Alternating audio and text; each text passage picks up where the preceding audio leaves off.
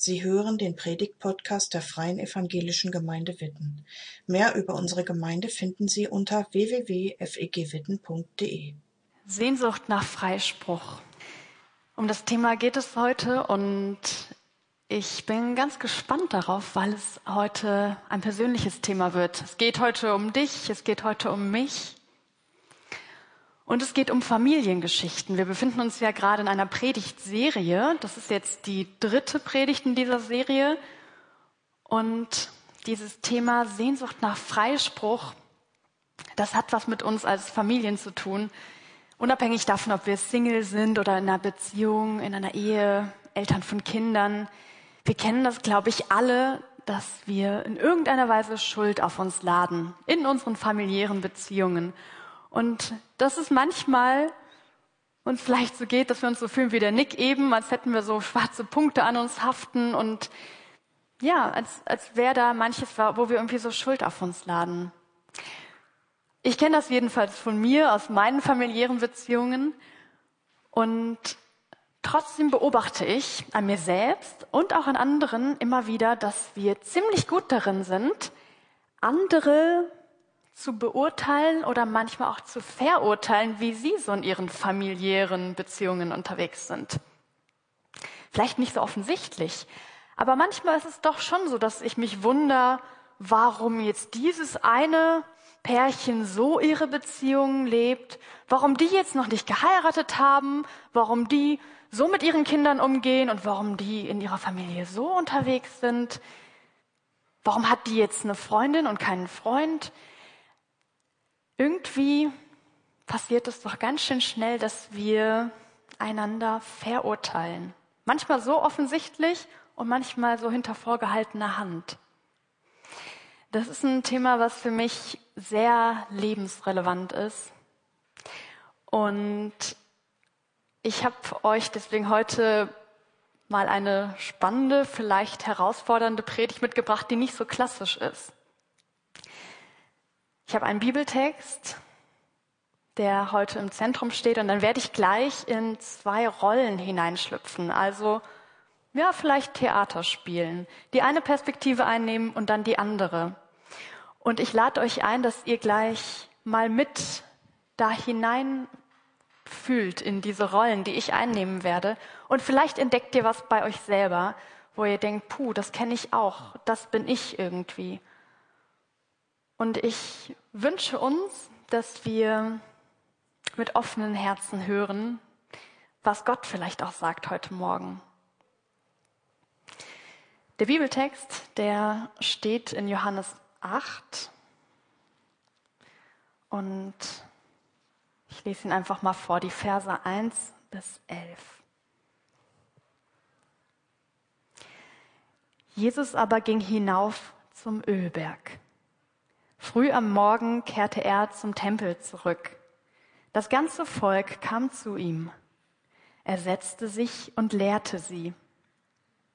Da brachten die Schriftgelehrten und die Pharisäer eine Frau herbei, die beim Ehebruch überrascht worden war.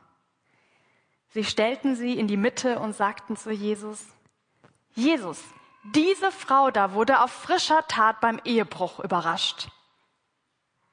Im Gesetz nun schreibt uns Mose vor, solche Frauen zu steinigen. Was sagst du? Das fragten sie, um ihn auf die Probe zu stellen und dann anklagen zu können. Aber Jesus beugte sich nur nach vorn und schrieb mit dem Finger auf die Erde.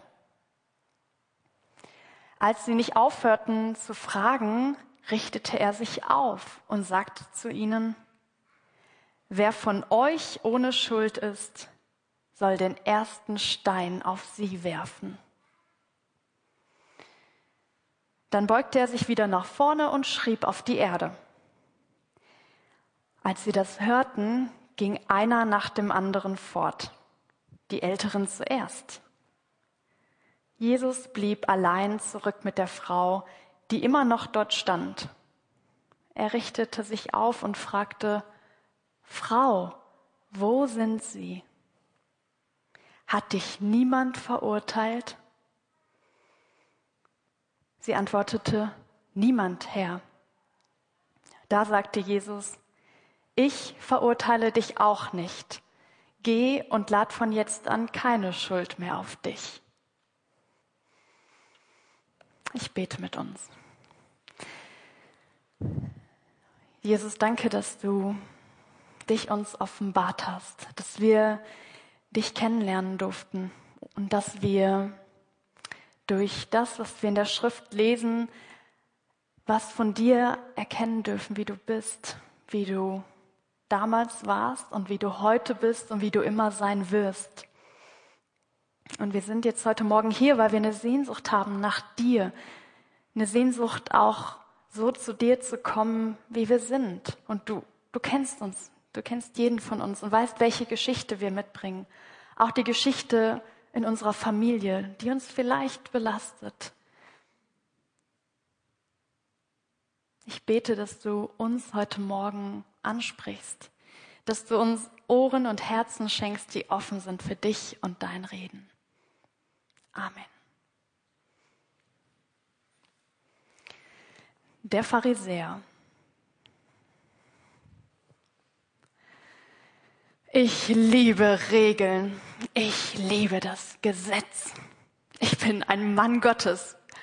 Und ja, ich kenne mich wirklich gut aus in der Schrift. Würdet ihr mich nachts wecken, ich könnte jeden Vers zitieren. Ich lebe für die Schrift, ich lebe für das Gesetz Gottes.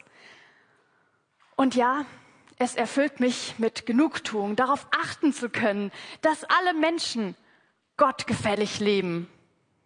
Und ich habe da auch einen ganz guten Überblick. Ich sehe, wo Unrecht passiert und ich sorge für Recht und für Ordnung. Erst letzte Woche war wieder so ein Fall. Also diese Geschichte, die war schon irgendwie, die war schon irgendwie ziemlich interessant. Da war so eine Frau, eine Ehebrecherin, und ich war live dabei, wie sie Unrecht begangen hat. Also ich meine jetzt nicht so wirklich live dabei, aber ich habe mir von glaubwürdigen Zeugen sagen lassen, was passiert ist. Und naja, ich wusste natürlich sofort, was zu tun ist. Denn in der Schrift steht es schwarz auf weiß, was mit Ehebrecherinnen passieren soll. Nämlich der Tod. Steinigung.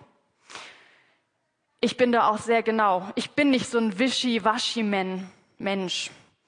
Als Pharisäer bin ich wirklich sehr genau.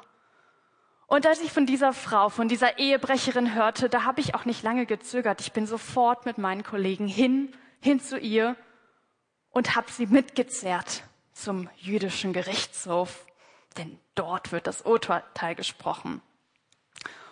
Und wir waren unterwegs und ich war, glaube ich, selten in meinem Leben so sicher, das Richtige zu tun wie an diesem Morgen. In meinem Kopf gingen so die Gedanken hin und her. Gut, dass ich hier für Recht und Ordnung sorgen kann. Gut, dass ich weiß, was Gott will. Und ich meine, wenn ich nicht dafür sorgen würde, wer dann sonst? Also die Schrift, die bietet auch keine Spielräume für Interpretation. Man muss da schon knallhart sein. Und auf dem Weg zum Gerichtshof, da hob ich hin und wieder mal einen Stein auf, steckte in meine Tasche. Ich wusste, wie das Urteil ausfallen würde. Steinigung, das war klar. Und dann näherten wir uns dem Tempel. Es war noch früh am Morgen und wir sahen auf einmal riesige Menschenmengen, die in diesem Tempel waren. Mir war ziemlich schnell klar, was da los war. Dieser Rabbi, dieser Wanderprediger Jesus, der trieb sein Unwesen schon einige Zeit. Ich verstehe das nicht. Er trat wirklich in dem Glauben auf, der Sohn Gottes zu sein. Für mich ein reiner Irrlehrer. Ich wollte schon daran vorbeilaufen und wir hatten ja diese Ehebrecherin im Schlepptau. Wir hatten ein klares Ziel. Als einer meiner Freunde, auch ein Pharisäer, sagte, stopp, lasst uns diese Frau zu Jesus bringen. Erst dachte ich, er wäre total verrückt, aber dann dachte ich, das ist eine gute Idee. So können wir Jesus mal richtig auf die Probe stellen. Denn was mit dieser Frau passieren soll, das ist klar glasklar. Wenn wir Jesus fragen, wie er urteilen würde und er dann dem Gesetz widerspricht, wenn er dann dem Wort Gottes widerspricht, dann haben wir ihn. Dann können wir beweisen, dass Jesus ein falscher Prophet ist, ein Irrlehrer. Naja, dann haben wir diese Frau in den Tempel gebracht und nach vorne gedrängt. Da waren so viele Leute. Aber wir haben sie bis nach vorne zu Jesus gebracht. Und dann, als sie direkt vor Jesus stand, habe ich mit meiner lauten Stimme gerufen, Jesus, diese Frau ist schuldig. Diese Frau hat Ehebruch begangen. Was sagst du dazu? Eigentlich wird mir immer mit Respekt begegnet. Mir. Aber Jesus, der hat einfach so getan, als hätte er mich nicht gehört. Hat sich auf den Boden gesetzt und irgendwie mit dem Finger auf den Boden geschrieben. Hat nicht geantwortet. Ich dachte natürlich, der versucht jetzt, wie der aus dieser Situation rauskommen kann, ein bisschen Zeit zu schinden. Alle kannten ihn ja als den großen, barmherzigen Wanderprediger, der Liebe predigt. Aber in diesem Fall gab es keine Ausweichmöglichkeit. Dieser Fall war klar. Als Jesus da weiterschrieb und weiterschrieb, da fing ich an, ein bisschen penetranter zu fragen. Jesus, was soll mit dieser Frau passieren? Sag uns doch, was du dazu sagst. Als er immer noch nicht antwortete, ging mir auf einmal so ein Gedankenblitz durch den Kopf. Ich erinnerte mich an eine Stelle aus der Tora, Jeremia. Denn Jesus schrieb mit dem Finger auf die Erde und mir fiel diese Bibelstelle, diese Stelle aus der Tora ein, wo, wo geschrieben steht, dass Gott die Namen derer, die sich von ihm abgewiesen, abgewendet haben, auf die Erde schreibt. Und ich dachte noch so, ja, wahrscheinlich schreibt Jesus jetzt auf, wer alles von Gott verurteilt wird. Ach, da fiel mir mein Cousin ein und ach ja, meine Nachbarin und natürlich diese Ehebrecherin und ach ja, da fiel mir ganz schön viele Leute ein. Und noch während ich so in meinem Gedankenfluss war, stand Jesus auf einmal auf. Und er sagte einen Satz, den ich nicht so schnell vergessen werde. Jesus sagte, wer von euch ohne Schuld ist, der soll den ersten Stein werfen. Interessant, dachte ich. Und mit verschränkten Armen stand ich da und beobachtete. Denn ich war sicher, dass ich diese Frau zum Gerichtshof bringen werde. Ich würde auf jeden Fall hier bleiben. Und dann fingen die Leute an zu gehen. Einer nach dem anderen verließ den Tempel. Ich dachte, gut, immerhin sind sie sich ihrer Sünde, ihrer Schuld bewusst. Ist ja auch mal ein Anfang. Und als ich dann genauer hinsah, da bemerkte ich, dass, dass die alten Leute waren, die gingen. Das wunderte, wunderte mich.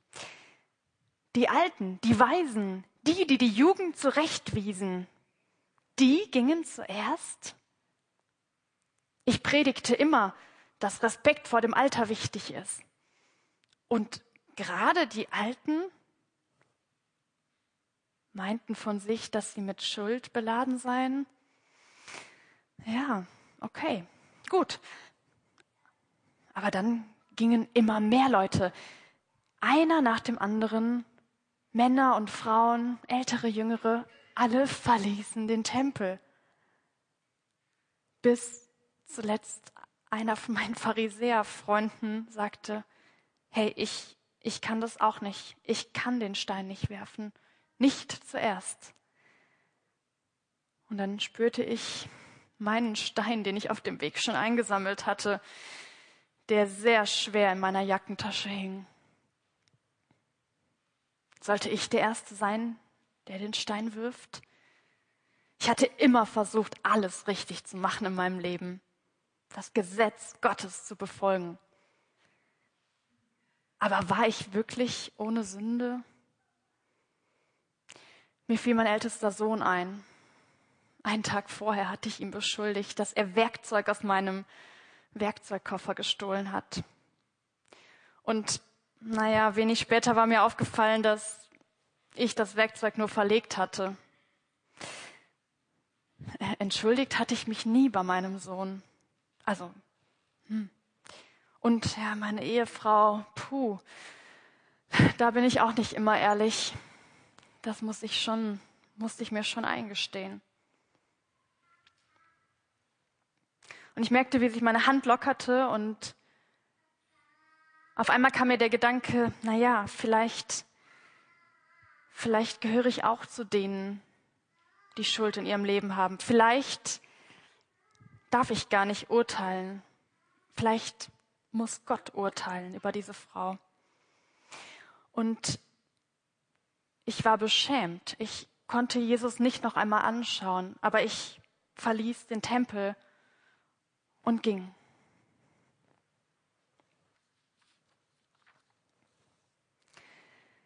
Die Ehebrecherin. Keiner kennt meinen Namen. Ich bin nur die Ehebrecherin. Und dabei fragt niemand, was eigentlich passiert ist. Ich habe das Gefühl, die Leute wollten das auch gar nicht wissen. Meine Geschichte, wer ich eigentlich bin. Ehebrecherin. Das ist nicht alles. Aber das ist das, was für die Leute zählt. Letzte Woche war die schlimmste Woche in meinem ganzen Leben. Wisst ihr, eigentlich bin ich nicht unglücklich gewesen. Ich bin verheiratet mit Amon. Wir haben fünf Kinder. Und in den meisten Fällen läuft es gut. Mein Mann sorgt für mich und für die Kinder. Er bringt Geld nach Hause. Ja, hin und wieder, wenn er mehr getrunken hat, dann ist es echt schwierig zu Hause. Und dann versuche ich mich zu verstecken, mich klein zu machen. Aber in den meisten Fällen bin ich dankbar. Und dann, dann ist plötzlich alles entglitten. Ich, ich weiß noch, dass mein Mann gesagt hat, er ist unterwegs, das Wochenende weg. Und er hat seinen Cousin beauftragt, auf unser Haus aufzupassen und er sollte nach mir und den Kindern sehen. Und ja, ich war, ich war dumm, ich, ich war naiv, ich war unvorsichtig. Ich hätte meine Schlafzimmertür abschließen sollen. Aber danach fragt doch niemand. Es fragt niemand, was meine Version der Geschichte ist. Die Leute sagen nur, die ist eine Ehebrecherin. Und so war es dann auch. Ich, ich kann das nur noch wie so einen Film erzählen, weil alles so schnell ging. Aber auf einmal stand eine Gruppe Männer vor meinem Haus. Sie hämmerten gegen die Tür und als ich sie aufmachte, traten sie die Tür ein. Gewalttätig, brutal. Und sie zerrten mich raus und schrien, dass ich eine Ehebrecherin sei und dass Gott mich bestrafen werde und dass ich sterben müsse. In dem Moment dachte ich auch, ja, ich hab's verdient. Ich, ich bin schuldig. Wer bin ich denn? Ich, ich kann doch nicht vor Gott bestehen. Aber dann waren natürlich auch diese Gedanken in meinem Kopf. Was wird aus meinen Kindern werden, wenn ich sterbe? Und was wird Amon denken? Das war schrecklich. Ich weiß gar nicht, ob, ob diese Männer meinen Namen kannten. Ich glaube es nicht. Aber sie waren so entschlossen, mich zu steinigen, mich vor das jüdische Gericht zu bringen. Und es, ich konnte mich auch gar nicht richtig erklären oder wehren. Ich ging einfach mit, mit gesenktem Kopf. Und ich habe nicht viel gesehen, aber auf einmal standen wir vorm Tempel. Ich bin eine gläubige Frau. Ich war oft im Tempel. Und an diesem Morgen wunderte ich mich, weil es war wirklich viel los. Aber ich konnte das alles nicht erklären, bis ich auf einmal einem Mann gegenüberstand. Wieder einem Mann. Und die Frage war im Raum, was soll aus dieser Ehebrecherin werden? Ich habe mich zusammengekauert. Ich habe darauf gewartet, dass der erste Stein fliegt. Da waren hunderte von Leuten. Und ich wusste ja, was mir drohen wird.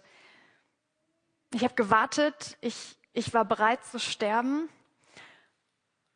Und dann kam nichts. Kein Stein. Nichts. Und als ich es wagte, in die Reihen zu blicken, sah ich, dass die Leute gingen. Und ich hatte noch den, den leisen Hall einer Stimme im Kopf. Ich glaube, dieser, dieser Rabbi hatte gesagt, wer von euch ohne Sünde ist, soll den ersten Stein werfen. Die Leute gingen. Und irgendwann stand mir nur noch dieser Rabbi gegenüber. Sein Name ist Jesus. Und, und er fragte mich, wo die Leute geblieben sind. Und ich musste sagen, da ist niemand mehr. In dem Moment habe ich so eine Ahnung bekommen, so eine Ahnung, dass hier etwas Göttliches passiert. Und ich habe gespürt, dass dieser Jesus mehr ist als ein Rabbi, mehr ist als ein normaler Mann. Ich merkte auf einmal, dass dieser Jesus der Sohn Gottes ist. Und ich spürte, dass er das Recht gehabt hätte, mich zu verurteilen. Ja, er, er hätte es gekonnt. Er hätte mich steinigen dürfen. Aber er schaute mich an mit einem Blick voller Barmherzigkeit. Das war unverdiente Barmherzigkeit. Denn ich wusste, ich habe meinen Teil dazu beigetragen, zu dem, was passiert ist. Aber Jesus, der sagte mit diesem liebevollen Blick, ich verurteile dich auch nicht. Ich kann das überhaupt nicht mehr beschreiben, was, was da für eine Last von mir abgefallen ist. Jesus, der Sohn Gottes, hat mich freigesprochen. Mich, die es nicht verdient hat. Und mir war so klar in meinem Herzen, ich werde alles dafür tun, dass ich neu anfange, dass ich nicht wieder zurück in meine alten Muster kehre, dass ich versuche, besser zu leben. Ich wusste zwar, ich werde wieder scheitern, aber ich wusste auch, ich bin nicht verurteilt. Ich bin freigesprochen von diesem Gott, von Jesus Christus. Okay, jetzt mal Hand aufs Herz. Wer von uns ist Pharisäer? Wer ist Ehebrecherin? Ihr habt die beiden Rollen gehört. Könnt ihr mal kurz melden? Nein. Spaß natürlich. Ich finde diese Geschichte so krass. Ähm, ich, ich weiß nicht, wie das euch ging, jetzt wo ich sie nochmal nacherzählt habe aus diesen beiden Perspektiven. Das ist keine Geschichte, die man einfach nur mit dem Kopf hören kann. Das ist für mich eine Geschichte, die irgendwie tiefer geht. Und ich habe bei mir gemerkt, da ist ganz viel drin, was ich kenne. Ähm, und ich möchte jetzt gar nicht auf dieses Thema, das habt ihr auch gemerkt, es geht gar nicht darum, mit diesen Ehebruch zu ähm, thematisieren, weil ich glaube, das kann auch so sinnbildlich stehen für andere Themen, die wir erlebt haben. Und was genau da passiert ist mit der Frau, das wissen wir auch gar nicht. Das erzählt diese Geschichte gar nicht. Aber vielleicht hast du auch ein Thema in deiner Familie, wo du was erlebt hast, wo du das Gefühl hast, andere schauen auf dich, andere gucken dich auch mit einem verurteilenden Blick an. Oder du merkst, hey, ich kenne so ein paar Pharisäer-Gedanken. Und manchmal bin ich vielleicht auch derjenige oder diejenige, der so mit dem Finger zeigt auf andere. Ich, ich weiß nicht, was da bei euch ist, aber ich möchte dir heute Morgen das nochmal ganz persönlich zugesprochen, äh, zusprechen, dass du freigesprochen bist. Wir alle, die wir hier sind, sind freigesprochen von Jesus Christus. Und das, was du mit dir rumschläbst, vielleicht gefühlt wie so einen schwarzen Punkt, wie der Nick, der trägt übrigens immer noch ein paar. ähm, davon bist du freigesprochen. Jesus sagt, ich verurteile dich nicht.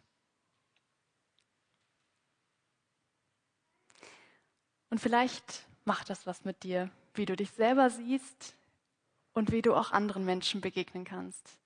Ich wünsche mir das, dass wir uns da immer wieder, nicht nur heute Morgen, sondern immer wieder ermutigen lassen von Jesus, aber wir uns auch ermahnen lassen, da wo wir selber so zu Verurteilern werden. Wir sind freigesprochen. Was für ein Geschenk. Und ich glaube, das ist was, was wir uns in unseren familiären Geschichten auch immer wieder sagen müssen und wo es sich lohnt, hm, auch ins Gespräch zu gehen miteinander. Nicht so zu tun, als wäre immer alles in Ordnung. Und ich glaube, diese Barmherzigkeit von Jesus, die steht einfach über allem, was wir erlebt haben und was wir erleben werden. Danke fürs Zuhören. Sie wünschen sich jemanden, der ein offenes Herz und Ohr für Sie hat?